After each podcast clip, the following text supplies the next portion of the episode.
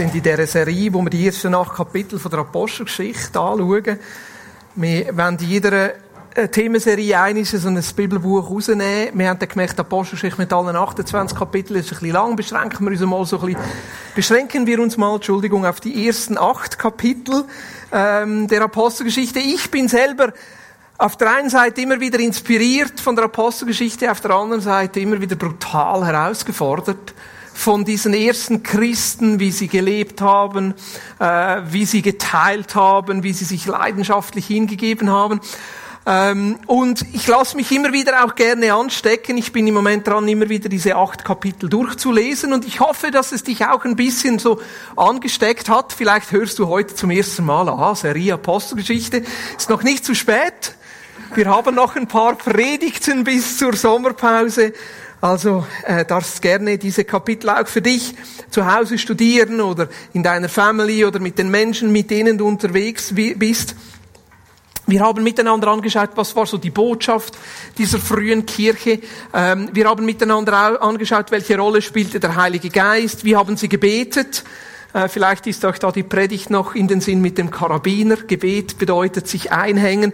Wir haben miteinander angeschaut, wie, sieht, wie sah diese Gemeinschaft aus und auch welche, welche Rolle hat diese Verfolgung gespielt und wie haben sie darauf reagiert, dass ähm, im gewissen Sinn ihre Obrigkeit gegen sie war und sie da aus der Synagoge ausgeschlossen wurden. Und in all dem habe ich beim Vorbereiten gemerkt, wir sollten eigentlich die Kernbotschaft der Apostelgeschichte nicht vergessen. Der Grund, wieso Lukas die Apostelgeschichte geschrieben hat, war, die Kirche daran zu erinnern, was ihr Auftrag ist, nämlich Jesus hinauszutragen in die ganze Welt. Nicht in ihrer eigenen Kraft, sondern in der Kraft des Heiligen Geistes. Das ist eigentlich die Kernbotschaft. Wenn wir die Apostelgeschichte lesen, können wir sehr viele Dinge herausnehmen. Und auch heute ist das Thema eigentlich, wie sind sie mit internen Herausforderungen umgegangen? Und trotzdem möchte ich diesen Vers aus dem ersten Kapitel der Apostelgeschichte noch einmal voranstellen, wo Jesus ihnen das antwortete. Es ist so der Zusammenhang, dass sie äh, diese, diese Endzeitgedanken hatten und die Jünger sich fragten, Jesus, wann kommst du und stellst du dein Reich wieder her? Und ihre Frage war eigentlich, Jesus, wann erlöst du uns vor der Unterdrückung der Römer? Und Jesus gab ihnen dann zur Antwort in Apostelgeschichte 1, Vers 7, Jesus gab ihnen zur Antwort, es steht euch nicht zu, Zeitspannen und Zeitpunkte zu kennen, die der Vater festgelegt hat und über die er allein entscheidet. Also ich, es gibt ja so diese, diese Endzeitbücher, die kommen immer in Wellen. So all fünf bis sieben Jahre hat wieder mal einer die Idee, ein Buch zu schreiben, ein bisschen Geld zu machen. Und dann kommen diese Dinge wieder und dann, ja, wir sind jetzt in der Endzeiten. Wenn irgendwo ein Erdbeben ist, ist ganz sicher das ganze Facebook-Timeline voll von dieser Bibelstelle aus Matthäus 24, Erdbeben und wir sind in der Endzeit. Aber eigentlich sagt Jesus, das soll nicht euer Fokus sein. Es ist nicht eure Aufgabe, all diese Dinge euch damit zu beschäftigen, sondern, und dann sagt er, aber wenn der Heilige Geist auf euch herabkommt, werdet ihr mit seiner Kraft ausgerüstet werden. Und das wird euch dazu befähigen, meine Zeugen zu sein. In Jerusalem, in ganz Judäa und Samaria und überall sonst auf der Welt, selbst in den fernsten Gegenden der Erde. Jetzt sagst du, gut leben wir nicht mehr in Jerusalem, das geht mich nichts an. Wenn Jesus sagt, wir sollen Zeugen sein in Jerusalem, dann meint das zuerst in unserer Familie und Nachbarschaft. Wenn Jesus sagt, wir sollen Zeugen sein in Judäa, dann meint das in unserem Dorf, in unserer Stadt, in unserem primären Umfeld, am Arbeitsplatz. Wenn Jesus sagt, wir sollen Zeugen sein in Samaria, dann meint er unter Menschen, die unter uns leben, aber eine andere Kultur haben. Migranten, Flüchtlinge, der Nachbarn aus Indien. Und wenn Jesus sagt, wir sollen Zeugen sein bis ans Ende der Welt, dann meint er das wörtlich. Und irgendwann kommen wir dann wieder zurück, weil die Erde ja rund ist. Aber das ist eigentlich der Auftrag, der immer so mitschwingt in der Apostelgeschichte. Zeuge zu sein in unserer Familie, in unserer Nachbarschaft, in unserem Dorf, mit Menschen, die als Migranten zu uns kommen, aus anderem Kulturkreis, dafür steht Samaria, und überall sonst auf der Welt, in anderen Ländern, in Angola, Sierra Leone, Irak oder wo auch immer uns Jesus hinführt. Aber heute sprechen wir über die Herausforderungen der jungen Kirche. Ich meine, die waren ziemlich herausgefordert. Also ich weiß nicht, konkret, wie Sie das geschafft haben, diese Wachstumswellen wirklich zu verarbeiten. Ich meine, bei der ersten Predigt von Petrus kamen ein paar tausend Leute zum Glauben und dann nachher noch einmal ein paar tausend Leute und dann heißt es, täglich kamen Menschen zu dieser Gemeinschaft hinzu. Und eigentlich ist es logisch, wenn wir so eine wachsende Gruppe haben, dass mit der Zeit auch Probleme hochkommen, Spannungen hochkommen und eigentlich so das, das, das Typische, das drückt sich dann aus in Apostelgeschichte 6, wo sie anfangen miteinander zu streiten. Und der Streit wurde eigentlich losgetreten, weil einige das Gefühl hatten, die anderen kriegen mehr und andere kriegen weniger. Ich möchte euch das vorlesen. Das ist Apostelgeschichte 6, Verse 1 bis 7. Die Zahl der Jünger wuchs unaufhörlich. Wow.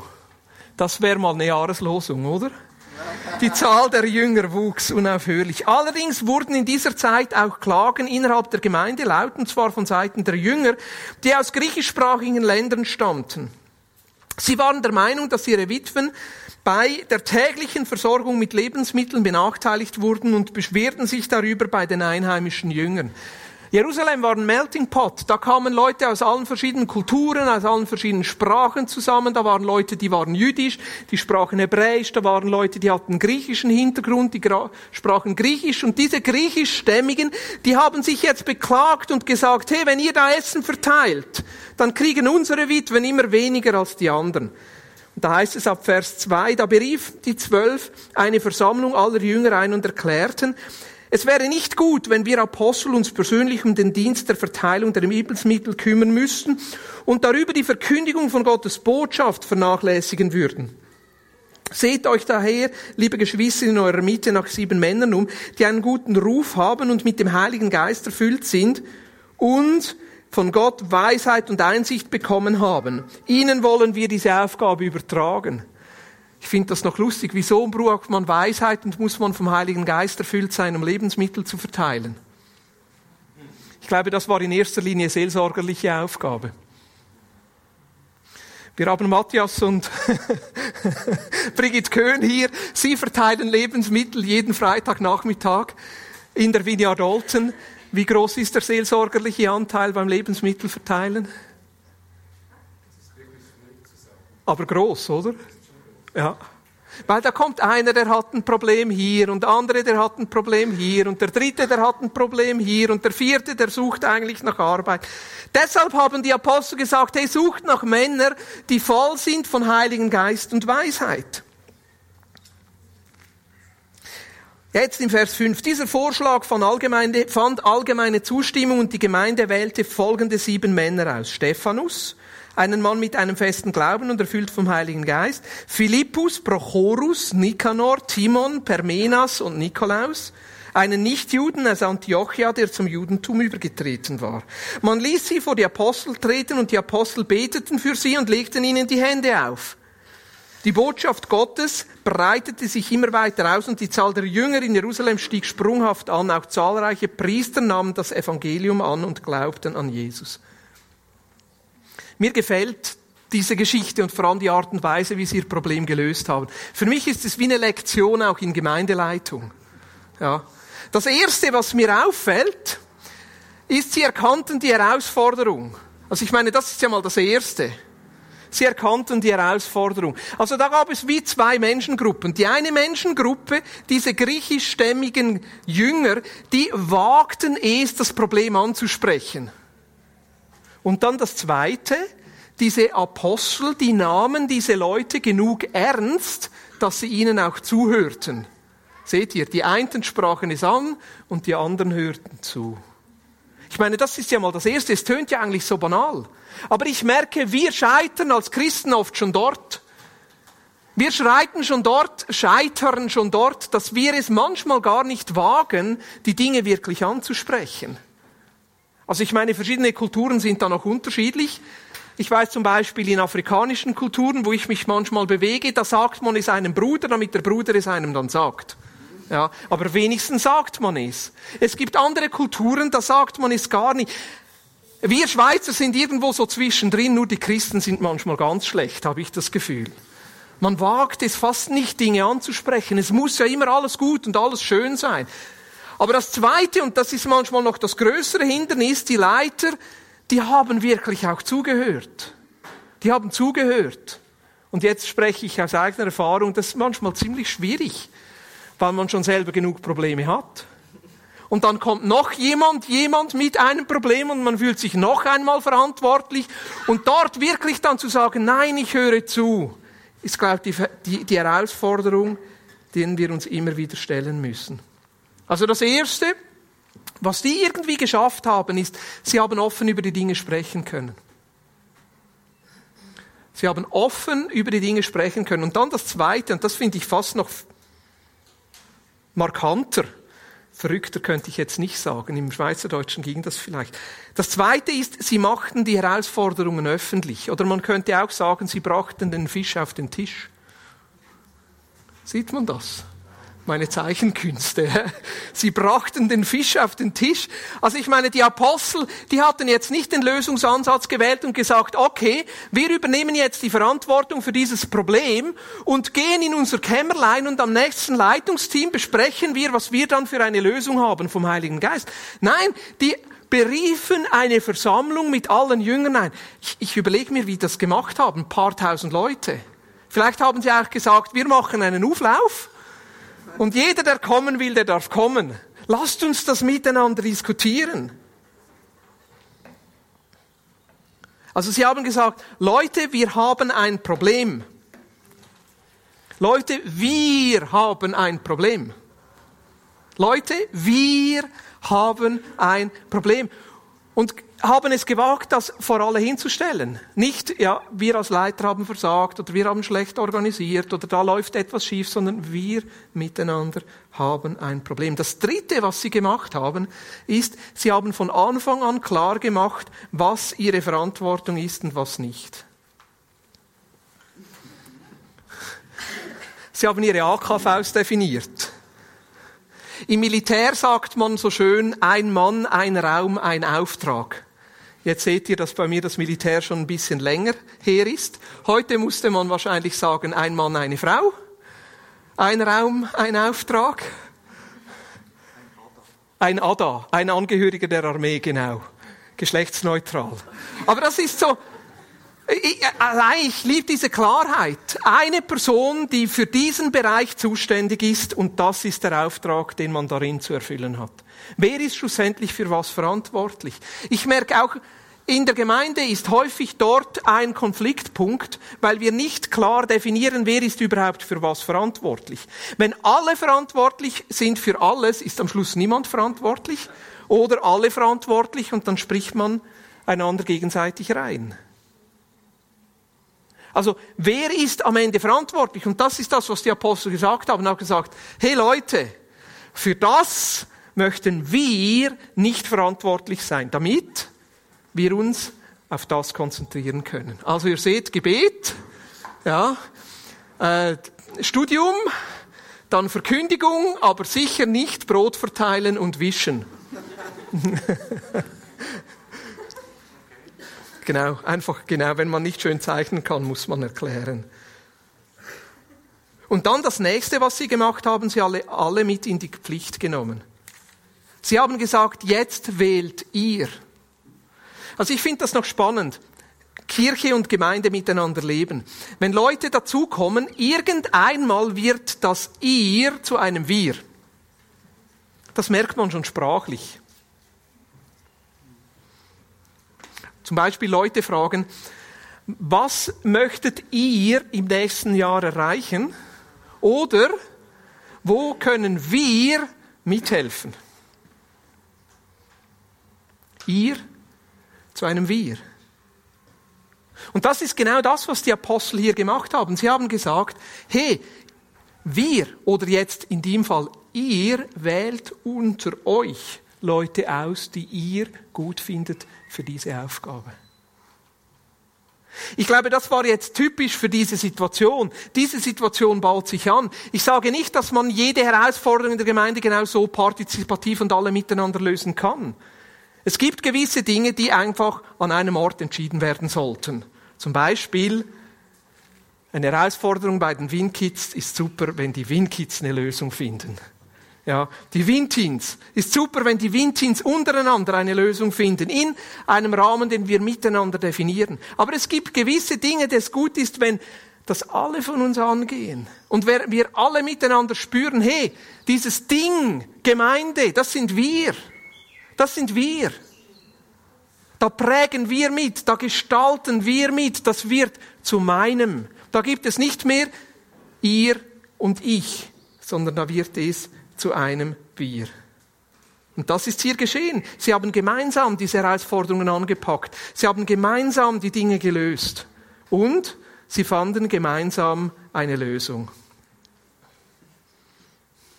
Sie wählten diese sieben. Und haben gesagt, diese sieben, die sind gut. Die wollen wir. Die haben lustige Namen. Die sind voll vom Heiligen Geist. Die haben eine gute Weisheit die packen das irgendwie richtig an, die wollen wir. Sie haben sie zu den Aposteln gebracht und die Apostel haben eigentlich nur ihre Lösung noch bestätigt. Haben gesagt, ja, so ist es so. Und schlussendlich, der Erfolg hat ihnen recht gegeben. Daumen hoch, gefällt mir.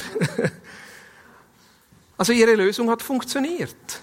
Es ist Ruhe eingekehrt, die Gemeinde wuchs weiter. Eigentlich eine super, super Lösung. Und du merkst es vielleicht schon, jetzt kommt Boris der Spielverderber. Ich bin nicht ganz sicher, ob diese Lösung und so und die Art und Weise, wie sie es angepackt haben, nicht zwei kleine Schönheitsfehler hat.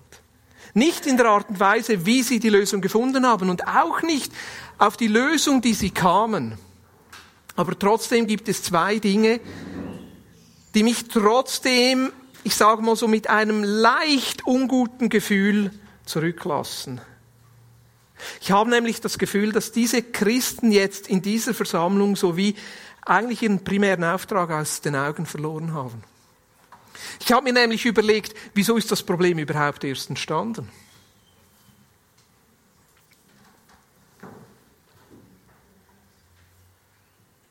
Sie kamen zusammen, die Kirche wuchs. Die Kirche wurde sehr unterschiedlich, ich meine, die Jünger, die waren noch ziemlich homogen. Aber plötzlich waren ältere Leute mit dabei, waren Verheiratete mit dabei, waren Witwen mit dabei, waren Waisen mit dabei. Plötzlich waren es nicht nur Juden, sondern auch Griechen. Da waren plötzlich Migranten mit dabei, Asylbewerber, Ausländer. Da waren plötzlich Leute die dabei, die sich nicht mehr so ganz miteinander verstanden. Da gab es Spannungen. Und interessanterweise bringt ja jeder von uns, wenn er so zu einer Gruppe dazukommt, etwas mit an Erwartung, etwas mit an Nöten, etwas mit an Bedürfnissen. Und je größer die Gruppe wird, umso mehr kommt das Denken ist, ich komme zu kurz. Das machen die da für die anderen, aber was kriege ich? Wo geht es um mich? Das ist genau das, was in Apostelgeschichte 6 passiert ist. Die Apostel, die haben zwar gewütet und den Auftrag ausgeführt und gepredigt und gebetet und haben all diese Dinge gemacht, die Jesus ihnen gesagt hat, aber die Leute selber, die kamen da irgendwie nicht mit.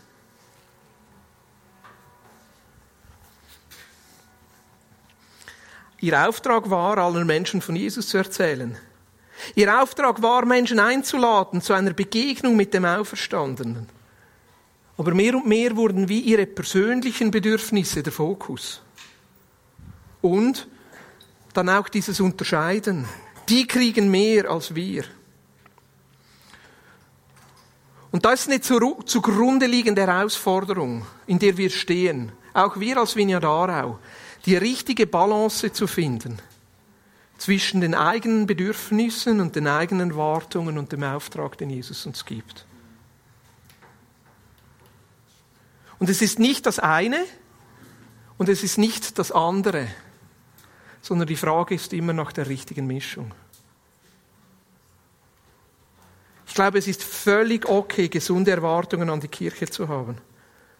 Hey, wenn du am Sonntagmorgen kommst, komm mit einer großen Erwartung, ermutigt zu werden auferbaut zu werden. Komm mit einer großen Erwartung, Menschen zu treffen, die dich gern haben, mit denen du gerne zusammen bist. Das ist richtig, wenn wir das erwarten. Wir dürfen eine Erwartung an die Kirche haben, dass wir unseren Platz finden, uns wohlfühlen, geliebt werden, angenommen werden. Ich finde es auch super, wenn Menschen kommen und eine Erwartung haben, dass irgendwie die ganze Familie drin Platz hat. Von kleinsten bis zu den größten. Dass wir ein Leben miteinander gestalten, wo jeder sich wohlfühlt. Das dürfen wir erwarten. Dass wir Hilfe kriegen, wenn wir Hilfe brauchen. Dass wir unterstützt werden, wenn wir Unterstützung brauchen. Dass wir geistlich aufgebaut werden. Dass wir ermutigt werden. Und trotzdem geht unser Auftrag darüber hinaus, nämlich ein Umfeld zu schaffen, wo wir befähigt werden, Christus nachzufolgen. Befähigt werden, dieses Christsein im Alltag zu leben. Zeugen zu sein in Jerusalem, Judäa, Samaria und bis ans Ende der Welt. Und diese Balance brauchen wir. Es ist beides. Was für ein Gott zeigt sich uns? Was für ein Gott zeigt sich uns da in diesem Jesus, der sein Leben für uns hingegeben hat? Es zeigt sich für uns ein Gott, der völlig liebeorientiert ist. Ein Gott, der sich völlig an den anderen verschenkt. Ein Gott, der sich ganz dem Nächsten hinwendet. Der sich aufgibt. Der sich für ihn interessiert. Das ist unser Gott. Ein Gott, der durch und durch Liebe ist und uns immer wieder in Liebe begegnet. Und ich wünsche mir, dass jeder von uns immer wieder diesen Gott erlebt, wenn wir zusammenkommen. Dass wir immer wieder diesem Gott begegnen, wenn wir zusammenkommen, seiner Liebe begegnen, seiner Annahme begegnen, seiner Vergebung begegnen, dass wir merken, das ist ein Gott, der sich für dich interessiert, der sich dir zuwendet, der für dich da ist. Aber, und das ist für mich ein großes Aber, diese Liebe, dieses Interesse, diese Hingabe hört nicht mit uns auf, sondern fängt mit uns erst an. Dass wir uns für andere interessieren, dass wir uns für andere hingeben, dass wir uns anderen Menschen verschenken. Ja, ich glaube, wir sollten viel von der Kirche erwarten. Dass wir einander helfen, einander tragen, manchmal auch einander ertragen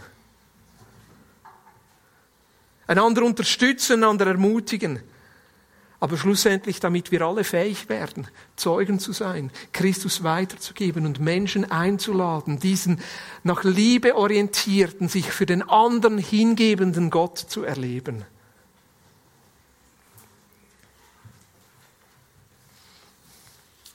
Das ist so der eine Schönheitsfehler für mich in dieser Geschichte.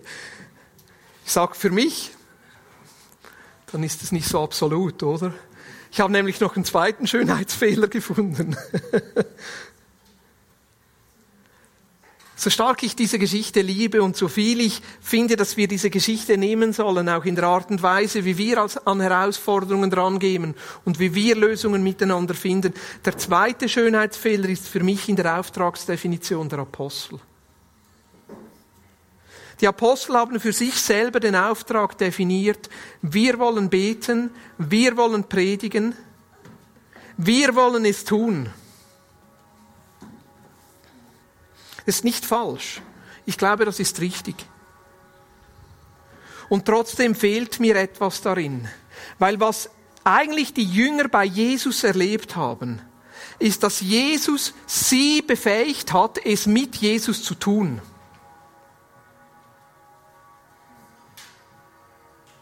Sie haben es jetzt zwar getan, aber sie haben nicht andere befähigt, es zu tun. Eigentlich ist dieses Denken dann erst mit Paulus und mit der Kirche in Antiochia gekommen. Paulus schreibt zum Beispiel den Ephesern, er ist nun auch, es spricht Christus, Jesus ist es nun auch, der der Gemeinde Gaben geschenkt hat. Das wäre sonst auch auf der Folie. Epheser Kapitel 4, Vers 11. Er ist es nun auch, der der Gemeinde Gaben geschenkt hat. Er hat ihr die Apostel gegeben, die Propheten, die Evangelisten, die Hirten und Lehrer. Sie haben die Aufgabe, diejenigen, die zu Gottes heiligem Volk gehören, für ihren Dienst auszurüsten, damit die Gemeinde der Leib von Christus aufgebaut wird. Also Jesus hat der Kirche, zum Beispiel der Vinia Aarau, Menschen mit verschiedenen Energien, verschiedenen Begabungen, verschiedenen Funktionen gegeben. Einige sind eher apostolisch, andere eher evangelistisch, andere eher hirtlich, andere eher Lehrer, andere eher Propheten. Und was ist ihre Aufgabe? Im einen ihrer Begabung zu leben, aber im anderen auch anderen Menschen zu helfen, ihrer Begabung und ihrer Funktion drin zu leben.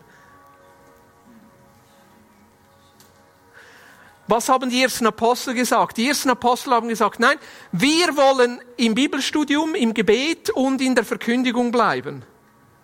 Wir wollen den Dienst selber tun. Was sagt Paulus? Meine erste Aufgabe ist, mitzuhelfen, dass alle es tun können.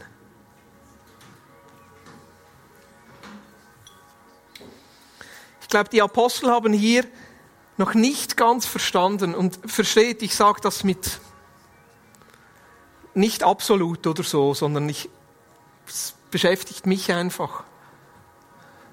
Dass es eigentlich darum geht, weiterzugeben. Eigentlich darum geht, Formen von Kirche zu finden, wo jeder seinen Platz findet, wo jeder mitgestalten kann.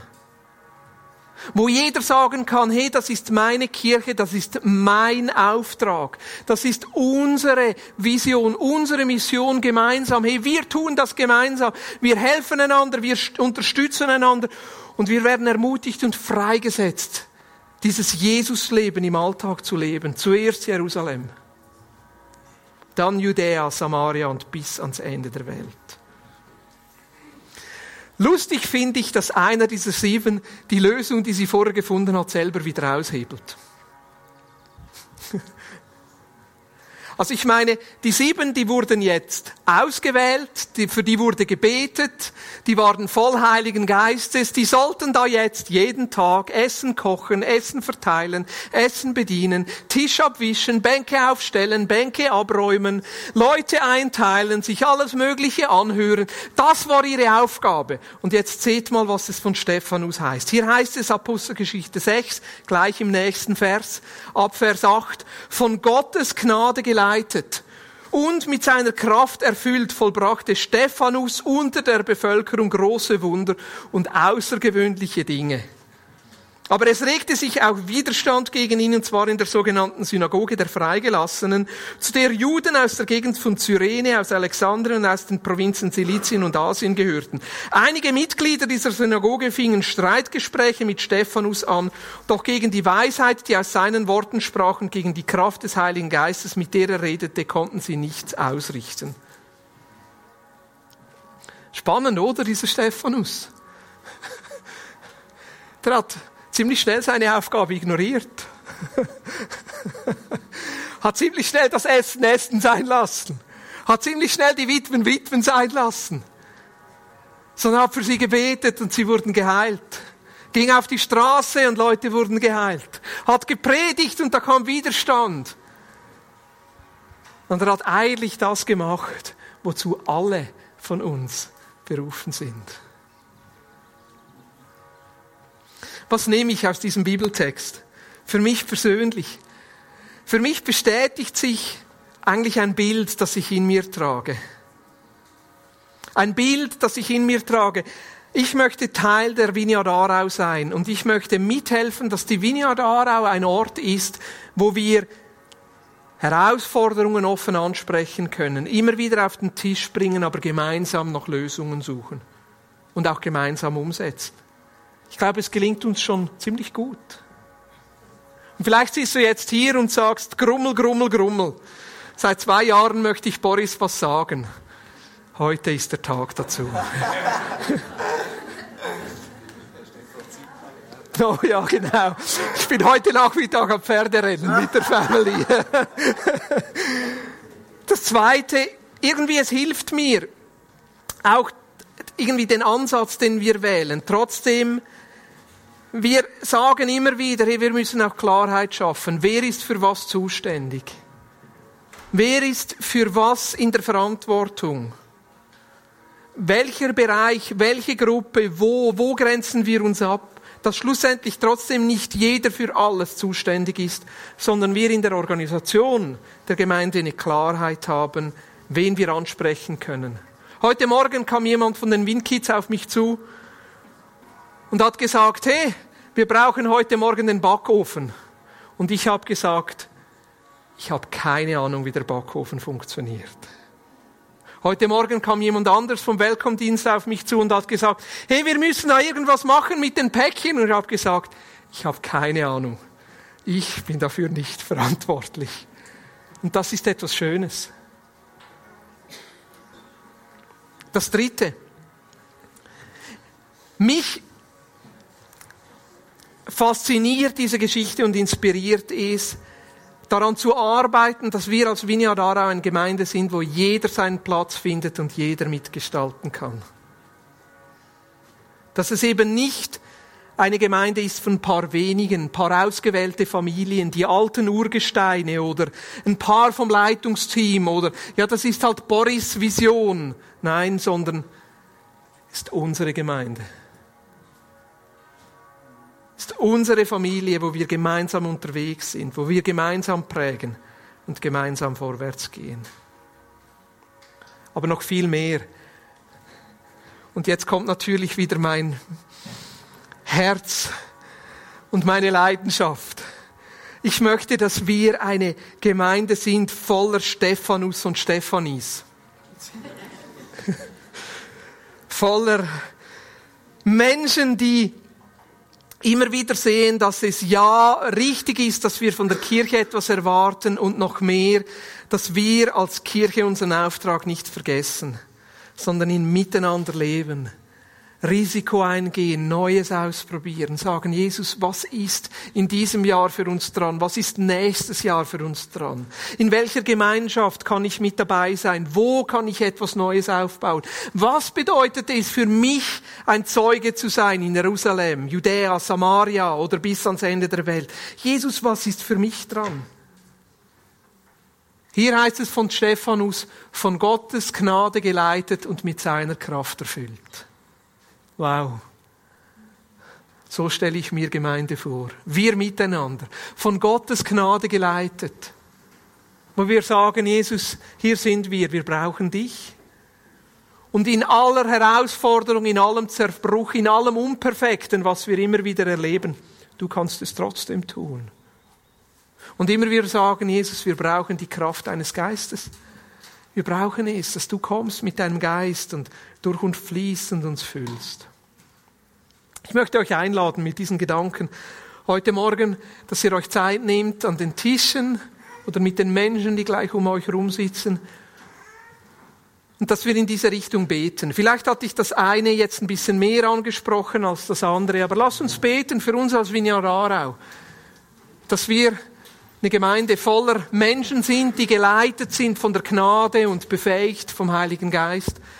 Aber lasst uns auch eine Gemeinde sein, die es irgendwie schafft, miteinander die Dinge zu tun, miteinander unterwegs zu sein, miteinander Lösungen zu finden, miteinander den Auftrag zu leben und irgendwie in einem gesunden Spannungsfeld sind zwischen den Erwartungen, die wir aneinander haben und gleichzeitig auch dem Auftrag, den Jesus uns gegeben hat.